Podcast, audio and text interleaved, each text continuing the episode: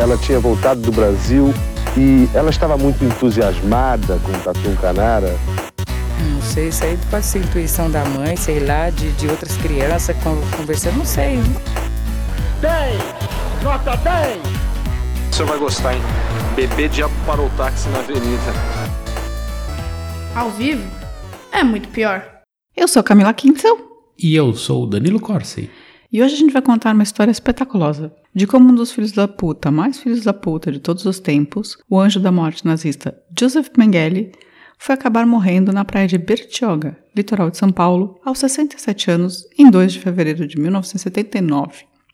Também vamos contar como cientistas conseguiram provar isso, anos depois.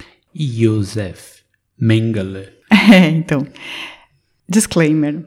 O nome dele em alemão seria Joseph Mengele, mas a gente vai falar Joseph Mengele mesmo. Zé Mengele. É, a gente vai falar ou Joseph Mengele, que eu acho que é melhor. Joseph. Não, Joseph eu não, acho que eu não consigo, vou falar Joseph, Joseph mesmo.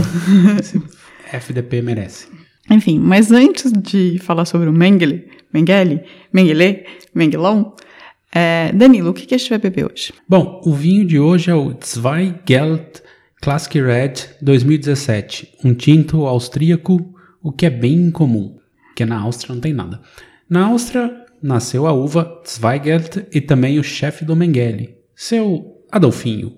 Como a gente aposta que você nunca experimentou, experimentou essa uva incomum, nem nada da vinícola Weingut Wilber, aconselhamos esse, mas é um pouco mais caro do que a gente normalmente indica, por volta de 100 reaisinhos.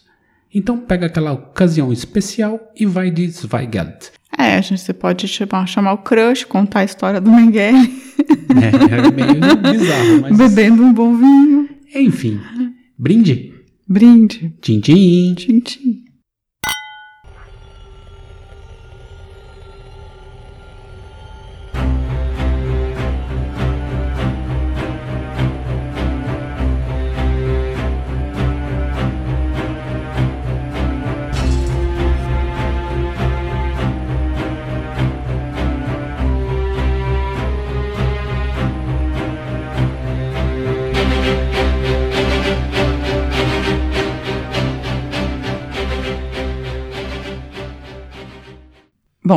Começo. Joseph Mengele foi o primeiro filho de Karl e... Você não ia falar que ia falar Joseph? Eu não consigo falar Joseph. Joseph, Joseph, Joseph Mengele foi o primeiro filho de Karl e Valburga Mengele. Eu não consigo com esse nome da mãe Valburg dele. é pesado. Valburga. Ele teria mais dois irmãos, Carl Jr. e o Alois. Alois. Junior. Junior, é. Ele nasceu no dia 16 de março de 1911 em Günzburg, uma cidade que muito vivia em volta da fábrica da família Mengele. O pai de Mengele, o seu Karl, era muito bem de vida. Até 2011, a família era dona de uma das mais importantes empresas de maquinário agrícola da Alemanha, tipo tratores, colheitadeiras, esse tipo de maquinário, sabe? Sim, que é o que eles fazem. A empresa se chamava Karl Mengele, ou Mengele, AG, mas os caras renomearam a empresa depois da guerra. E eles mudaram o nome para Mengele und Sohne, que, significa- Meu Deus. que significa Mengele e filhos. Você acredita nisso? É bizarro. Depois da guerra, sabendo que o filho era tipo o anjo da morte, que o nome da família estava para sempre compuscar, compurs, compurcado, ele mudou o nome para Mengele e Filhos. Provavelmente apoiava, né, o que o filho fez. É, dizem que a família dele achava que a galera estava exagerando muito e que uma hora todo mundo ia esquecer e que tudo ia voltar ao normal, sabe? Não esqueceram.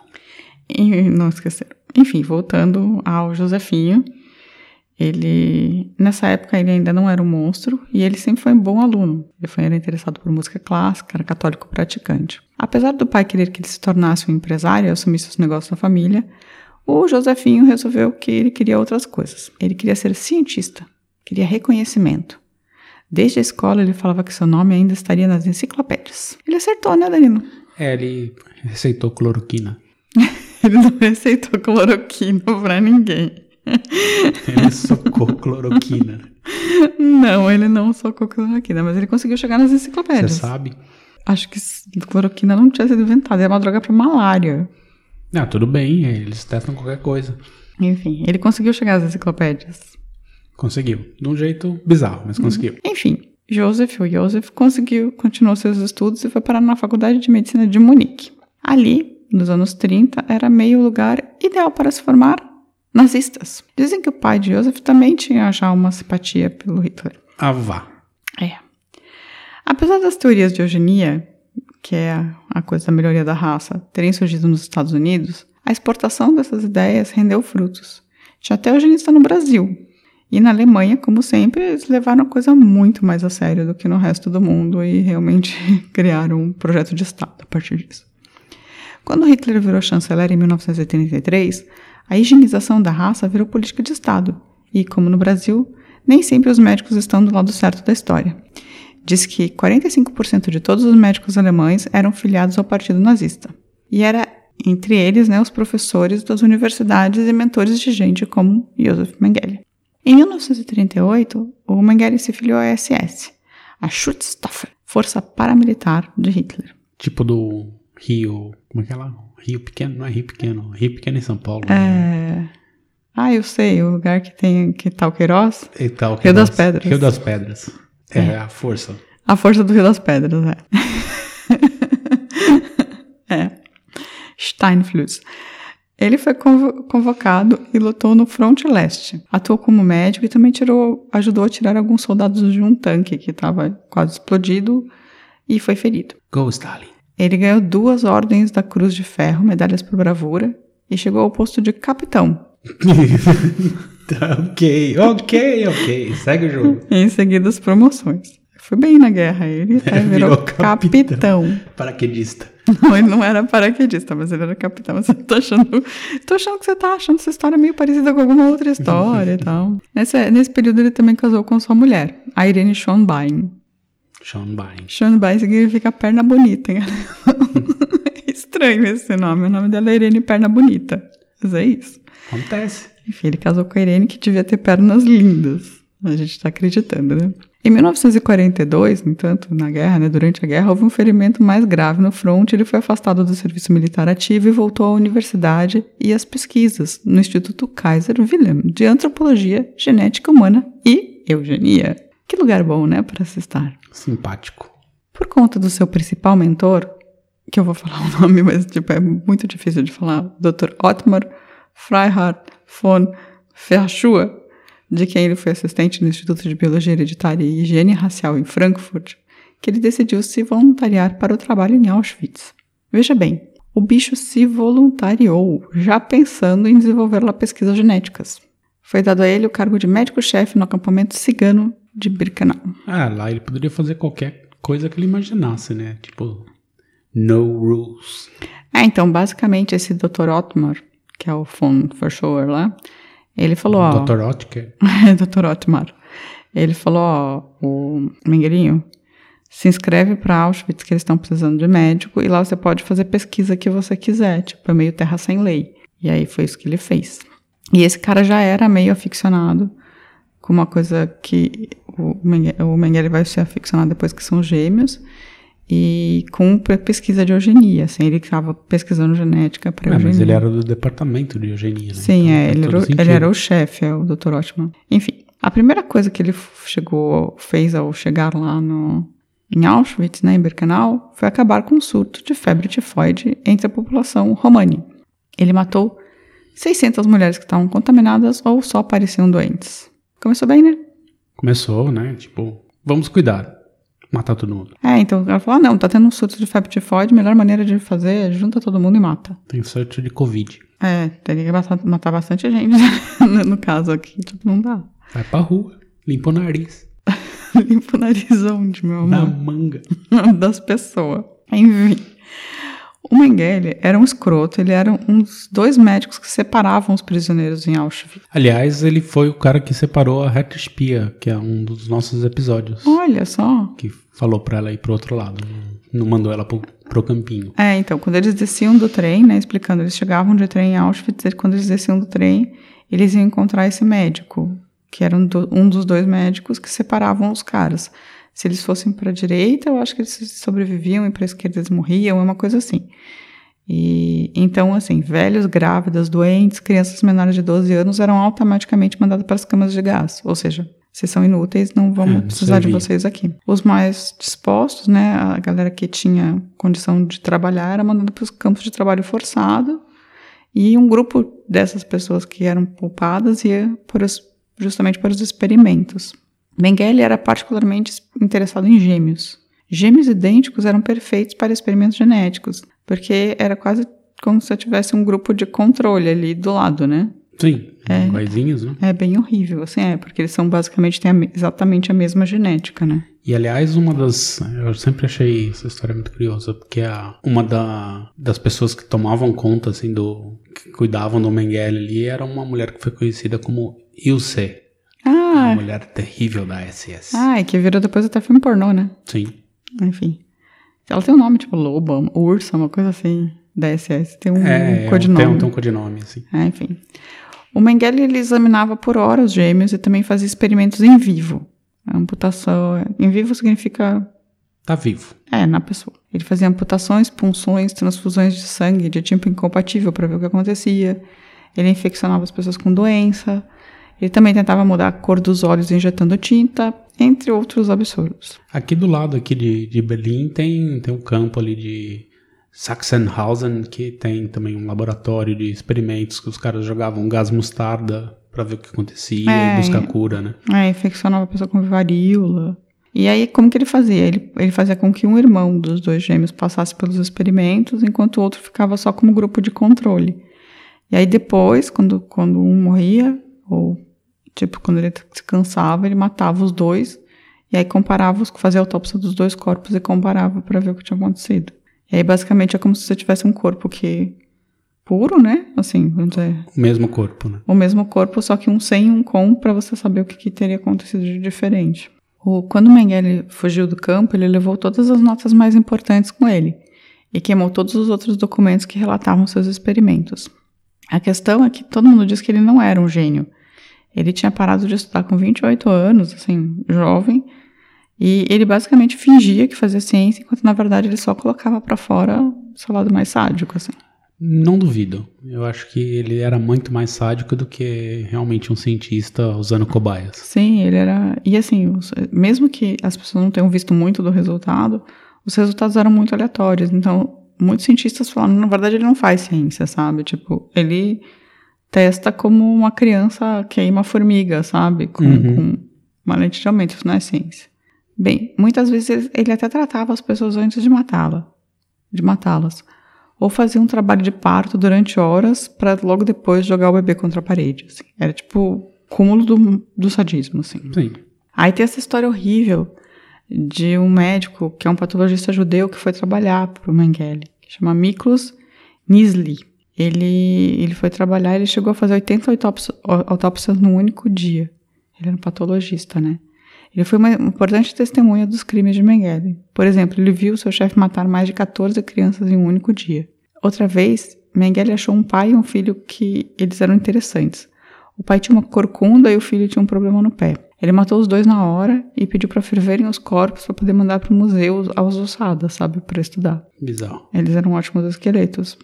O pior é que quando os corpos ferviam, alguns prisioneiros, sem saber, acabaram atacando a panela. Hum, Faz sentido dentro de Auschwitz, no contexto. É. E esse Miklos, ele, Perverso. ele viu tudo isso, assim, então ele, tipo, e ele tava naquela situação que vários, vários judeus estavam, assim, que eram, tipo, os judeus que auxiliavam os nazistas em alguns trabalhos, principalmente os mais bem formados, os médicos e tal, e que ficavam nessa situação horrorosa, assim, porque eles eram levemente mais bem tratados, mas eles tinham que passar por muita coisa, assim, eles eram considerados traidores, sabe, dentro da comunidade, mas ao mesmo tempo eles só estavam tentando se salvar, assim, horrível. Mas ali em Auschwitz também tinha os comandinhos judeus que cuidavam dos, dos prisioneiros, né? Sim, Fazendo o esse- trabalho. esses médicos eles também consideraram. Enfim, durante, durante esse período, a mulher, Irene, foi visitá-lo.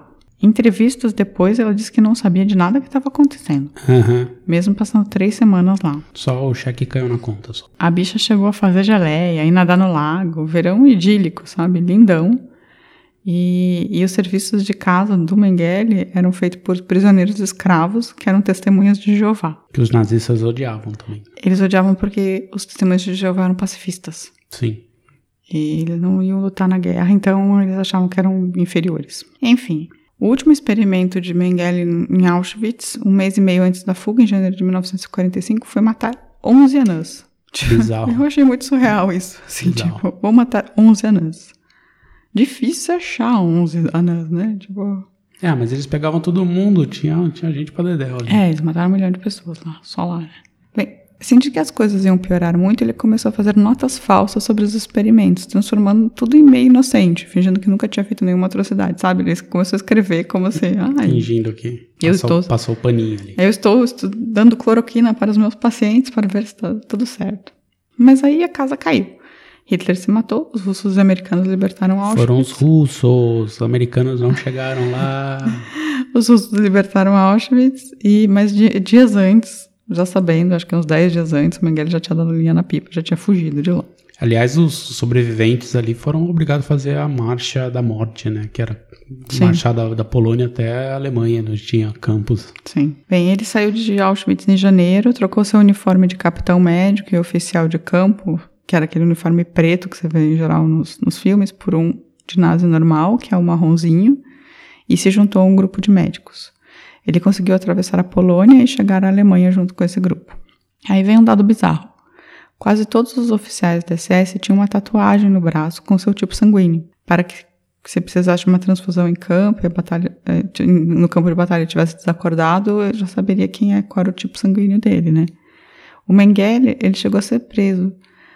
E ele até falou o nome dele real, mas como ele estava com a roupa do exército, que não era dos oficiais da SS, a pretinha, e eles olharam para procurar a tatuagem, que era o que os oficiais tinham, não acharam, ele acabou sendo libertado.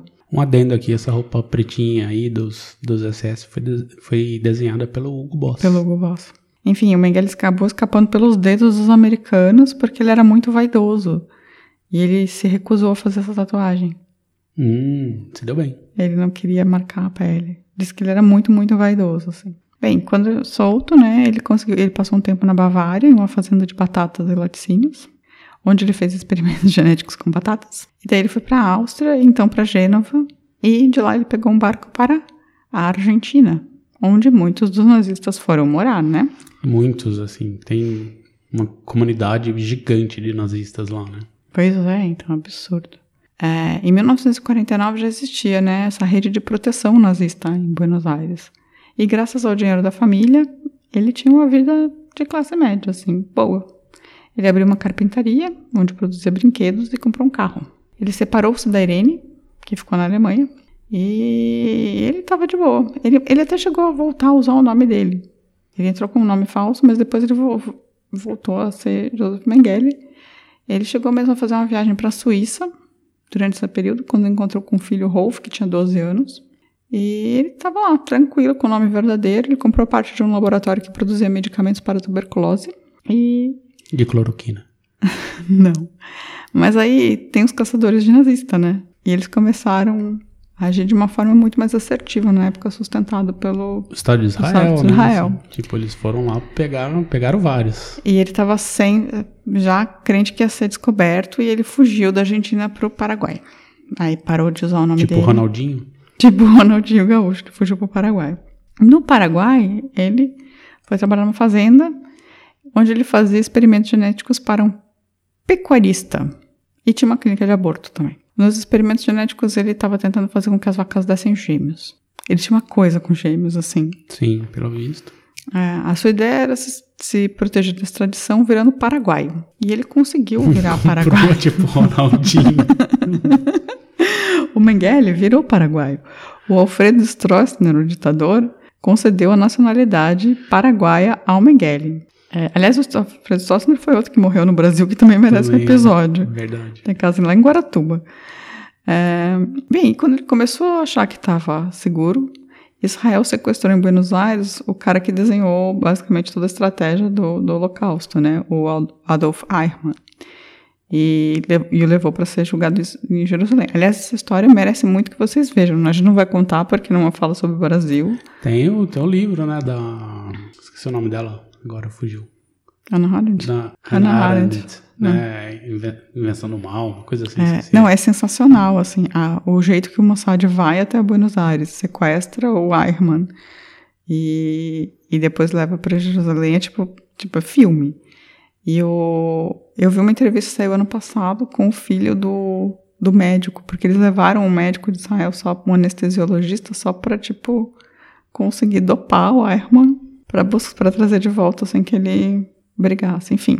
É, esse aí é um cretino. Mas depois dessa história, o Não o médico, o Herman. É, sim. E, mas depois que eles fizeram isso com a irmã, que foi super divulgado, o Mengele falou: Meu, eu sou no próximo na lista, tá na hora de eu sumir de vez, né?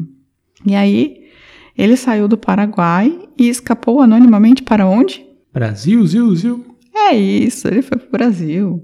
Ele chegou ao Brasil em 1961 e ele começou trabalhando como caseiro de uma família alemã, os Stammer. Foi indicado por seu amigo Wolfgang Gerhardt. Isso no Rio Grande do Sul? Não, São Paulo. São Paulo. Foi ah, tá bom, faz sentido também. Foi apresentado como suíço, mas a família desconfiou. Ele tinha há- hábitos de alta classe, com leitura e música erudita. Diz que ele vivia assoviando óperas. É, sim, Wagner, né? É, aliás, dizem que ele vivia assoviando óperas também em Auschwitz. Ele era meio conhecido por isso. Então as pessoas temiam muito quando chegava alguém assoviando por causa disso. Enfim. A família começou a perceber também que ele era paranoico, tinha medo de todo mundo. Só saía de capa e chapéu de casa e acompanhado por cães de guarda. Em 1962, os Stammer se mudaram para a Serra Negra, uma fazenda quatro vezes maior do que a que eles moravam antes, que era em Eldorado Paulista, eu acho que era. Mengele pagou metade da fazenda e passou a ser sócio desse casal. Longe do calor, ele sentiu-se finalmente à vontade em meio à maravilhosa floresta de eucaliptos. Ele descreveu: Estou esplendidamente estabelecido no seu diário. Ainda assim, não abandonou a paranoia. Ele chegou a construir uma torre de 5 metros na fazenda e passava muito tempo lá em cima, supostamente para observar pássaros. Ou com medo da Mossad. Ele estava com medo. Um dia, a, a Gita Stammer, que é essa mulher que morava com ele, né, que era dona de metade da fazenda, viu a foto do Mengele no jornal como anjo da morte. Ela então confrontou o Petar, ou Pedro, como era chamado, e ele admitiu quem era. A relação com a família degringolou, começou a ficar não muito boa. O Mengele ainda chegou a mudar para um sítio em Caieiras, que é do lado de São Paulo, ali com eles, mas não se adaptou e estava cada vez pior. E ele acabou se isolando em uma casa perto da represa Billings, sozinho. Ah, é. Tadinho, oh meu Deus. Sozinho. Nossa, ele merece toda a morte. Ele merece, nossa, pior pessoa. Bem, enfim, aí ele confinou-se em casa. Ele já estava meio velho e estava cada dia mais doente. Ele tinha pressão alta, enxaquecas, insônia, próstata inflamada, reumatismo e uma perna que vivia inchada. Um Câncer no reto. É, ele vivia com medo dos caçadores de nazista, dormia com uma vera pistola Mauser embaixo do travesseiro, e em cartas ele falava continuamente em suicídio. Ele preenchia diários e mais diários falava do quanto ele odiava o Brasil. Em uma carta para o filho Rolf, falava que os brasileiros eram uma sub-raça, meio macacos. E já tinha se pensado mais de uma vez em se matar só para não ter que mais morar no Brasil. Que pessoa agradável, né? Né? Que pessoa. Ele não se arrependeu de nada. Assim, Não, nem um pouco, Nem. mas é, boa parte desse comando nazista aí, tipo, fez porque queria, assim, não teve, não tem remorso, não. Não, é um filho da puta dos. Assim, ele era um filho da puta dos maiores.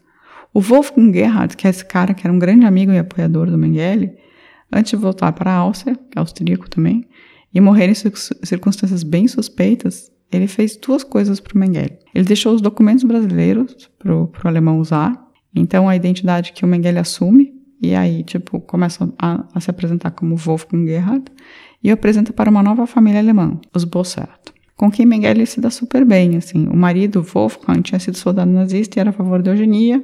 Gente boa, né? Gente boa, gente que tá ali no Planalto e tal. É, e foi justamente com a- Gabinete do ódio. e foi, foi justamente com essa família, os Bossert, que em 1979, Joseph Mengele vai para Ah, Bertioga. bem feito, Bertioga. Ao entrar no mar para nadar, ele um- sofre um mal súbito e se afoga. Acham que ele teve um AVC, mas Puta, não. podia ser na Praia Grande, ia ser mais legal ainda. Bertioga é triste já, né? Já é, é bem- litoral bem sul, inteiro, São bem Paulo, tosco, aquele, é é bem- tosco, velho. Mas mereceu, bem feito. Hum. Detestava o Brasil, assim, podia ter morrido, sei lá, sei lá onde. Ele detestava todo mundo, ele era uma pessoa muito, muito escrota. assim. Os Bossert o enterraram com o nome de Wolfgang Gerhardt em Imbu, no cemitério do Rosário, em São Paulo. O que você acha de um Mengele enterrado em Imbu, né? Ser tipo o chefão do, de Auschwitz, dos médicos de Auschwitz, para ser enterrado em Imbu, né? O, o Mengele morreu e ficou anônimo ali no cemitério de Imbu por seis anos. Até os alemães darem uma busca na casa do contador da família Mengele, um cara que volta e meia vinha ao Brasil. Na verdade, ele vinha sistematicamente trazer dinheiro para Josefinho a mando dos seus ricos patrões, os pais Mengele. Esse contador, um dia bêbado, falou para um amigo que essa coisa de ir para o Brasil tinha acabado, pois Mengele estava morto. O amigo, tipo, ouviu essa história e falou, mano, eu preciso falar isso pra polícia, né? Tipo, é um dos caras mais procurados do, dos nazistas todos. Aí ele fala e a polícia vai lá e dá uma batida na casa do cara e acha uma carta dizendo que Mengele tinha sido enterrado. Confrontado pela polícia brasileira, que tinha sido avisada pelos alemães, os Bosset também confessam. Liselotte, a mulher e professora do Colégio Humboldt de São Paulo, que é a mulher do, do chegou a ser condenada por ter apresentado os documentos falsos para enterrar um dos mais procurados assassinos nazistas de todos os tempos. Deveria ter puxado uma cana brava. Ela pegou um ano e seis meses.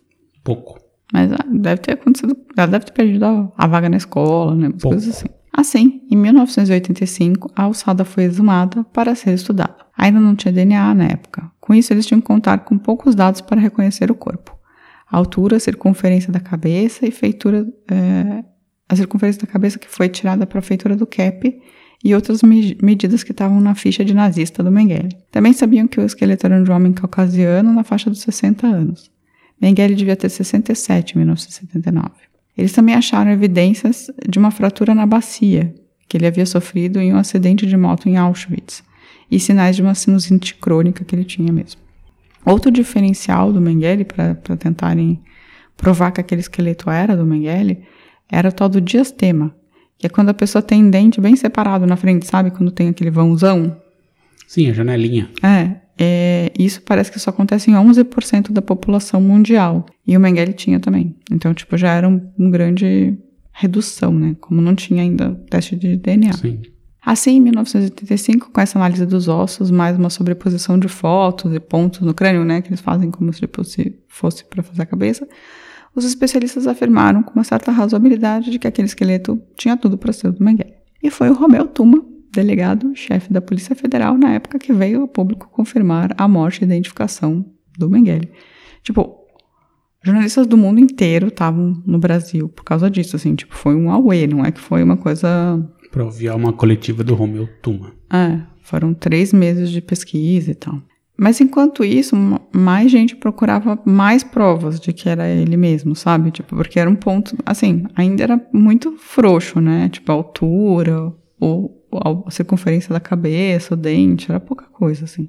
E quem conseguiu achar o raio-x de Mengele, raio-x dos dentes do Mengele, foi o cônsul americano na época. Nas coisas apreendidas do Nazi havia um diário, e o diário mencionava um tratamento de canal feito duas consultas com o Dr. Gama Insama. A polícia não achou nada. O cônsul tinha sido dentista antes e resolveu pesquisar mais. Achou um padrão no diário na redução de palavras. Sama era Santo Amaro, que é um bairro de São Paulo, e Gama era um dos, dos nomes do Dr. Erci Gonzaga Gama Ângelo. O dentista confirmou o tratamento em Pedro Hochbichler, primeiro nome falso do Mengelão no Brasil. Mas tinha sido outro dentista que havia indicado ao Dr. Gama para o canal, assim, foi o dentista Kazumasa Tutia. O dentista Tutia tinha o raio-x de Pedro, que era o Mengele, que confirmava tudo. Mais uma comprovação muito melhor do que as medidas, porque Sim, arcada caso, dentária, raio-x de arcada dentária, né? E, no final, sete anos depois de ser exumado, eles conseguiram fazer o DNA, que aquele era o esqueleto do Joseph Mengele, em 1992. Eles compararam ao DNA do seu filho, Rolf. Depois de exumado e estudado, o corpo de Mengele ficou no ML em São Paulo por 30 anos, dentro de um saco. Nossa, deveria ter colocado de um, sei lá, de lixo, assim. Ele estava no saco de lixo no IML numa prateleira por 30 anos. Bem feito. O filho dele não quis receber. Aliás, o filho dele trabalha ainda como advogado em Munique e trocou o nome para Rolf Jenkel. Ele não chama mais, não, não se apresenta como Mengele. Muito justo. O Rolf chegou a visitar o Mengele em São Paulo em 1977, dois anos antes dele morrer. Ele disse que o pai não se arrependia de nada. Tinha um senso de dever e achava que estava cumprindo ordens.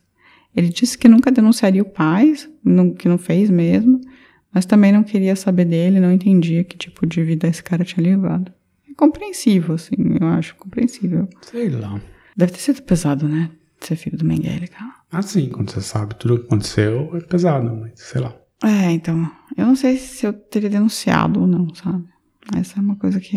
Ele podia ter denunciado dois anos. Até Ele antes, né? poderia, poderia ter entregado o pai pra ser jogado e tal, mas enfim. É, na verdade, a família do Mengele sempre protegeu, assim. Sim, no final das sim. contas, eles ficaram pagando a vida dele. Ele não é que ele. Ele fazia uma grana pra se sustentar, mas ele chegou a comprar uma, uma, uma fábrica de remédios na Argentina, sabe? Ele Sim, comprou fazenda. fazenda né? e tal. Não é que ele, tipo, a família dava dinheiro. A Faculdade de Medicina da USP pediu a guarda dos ossos do ML, né, que estavam lá abandonados no saco. E assim, hoje, a ossada do Mengele está sendo usada para treinar novos estudantes de medicina legal na USP. Bem feito. Então agora parece que o Mengele realmente está ajudando a fazer ciência, mas como material didático, filho da puta.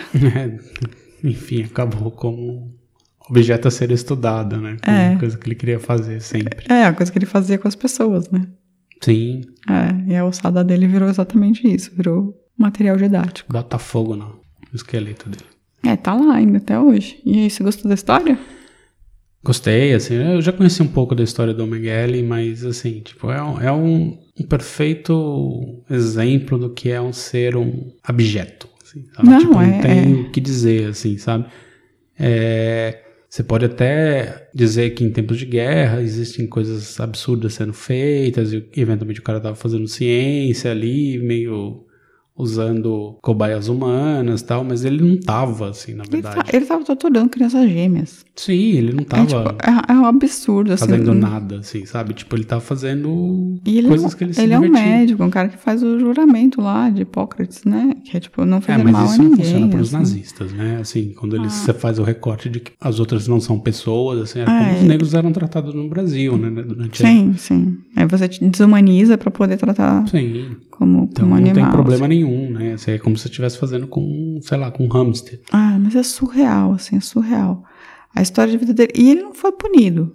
Se Não. for ver, ele não foi punido. Teve uma boa vida mesmo detestando o Brasil. Ah, ele, ele teve uma vida assim, infeliz, porque os últimos, sei lá, 40 anos, 30 anos, da, 30 anos da vida dele, 35, foram infelizes, porque ele não estava no lugar que ele queria estar. Sim, ele perdeu tudo, mas ele assim, perdeu tudo. ele- viveu bem. Mas ele não foi torturado, ele não passou por Não, nada não do passou que. fome, não passou nem fome. nada, então. Tinha uma rede de apoio. Não foi punido, não foi, Não, foi- apontado, humilhado publicamente. Zero, então, assim, foi zero, tranquilo. zero. Ele teve, ele teve uma tortura mal autoimposta, assim, que é essa paranoia, né? O medo de ser achado e tal. É, mas era só o medo, não é Ah, que ele sofria com isso. não, assim. filho, é o filho da puta que não foi punido, assim. E dizem, Mas morreu em Bertioga. morreu em Bertioga, que depressão, assim, morrendo em Bertioga. E quem, quem, quem atendeu o corpo quando tiraram foi um policial negro. Eu achei bem engraçado, assim, tipo, eu vi entrevista com ele, assim, que não tinha a menor ideia de quem era, achou que era só um velho na Sim. praia. É isso. Bem, ele teve essa vida aí. Eu queria que. Eu, eu particularmente Eu detesto esses pulhas vão parar no, no Brasil, assim, detesto mesmo, assim, esses pulhas europeus, eugenistas, supremacistas e depois vão pro Brasil e fica lá, "Ah, que bosta de país, Sim. cheio de sub-raça aqui, ah, pro inferno, desgraçado. Nossa, eu, eu tenho vontade de fazer essas pessoas ressuscitarem só pra matar de novo. assim. Sim, Enfim, merecia. Merecia. E se você Esse quiser. merecia ter sido punido de verdade. Merecia, merecia anos de prisão e torturas. Esse cara é um. Não, torturas não, mas prisões. Eu quero tortura. Eu quero tudo. Eu quero filho da puta, nossa senhora. É, enfim, eu queria que, que tivesse um pouco mais de justiça nesse caso. Justiça. Bertioga se vingou por todos.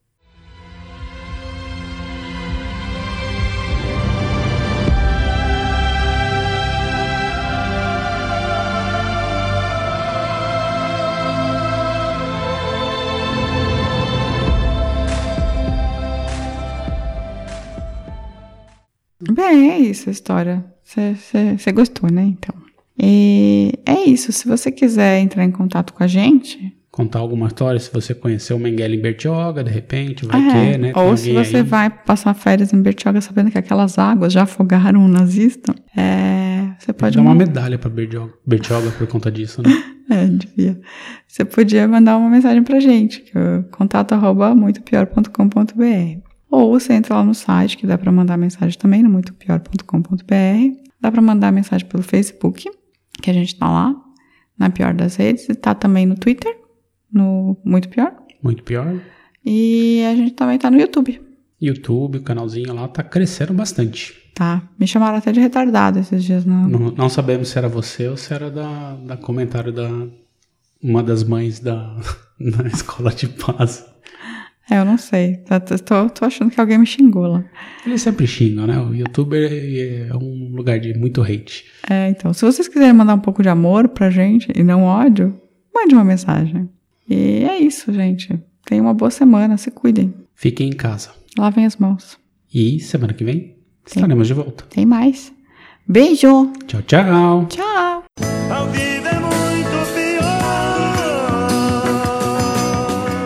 Este programa é um oferecimento de drinco.com.br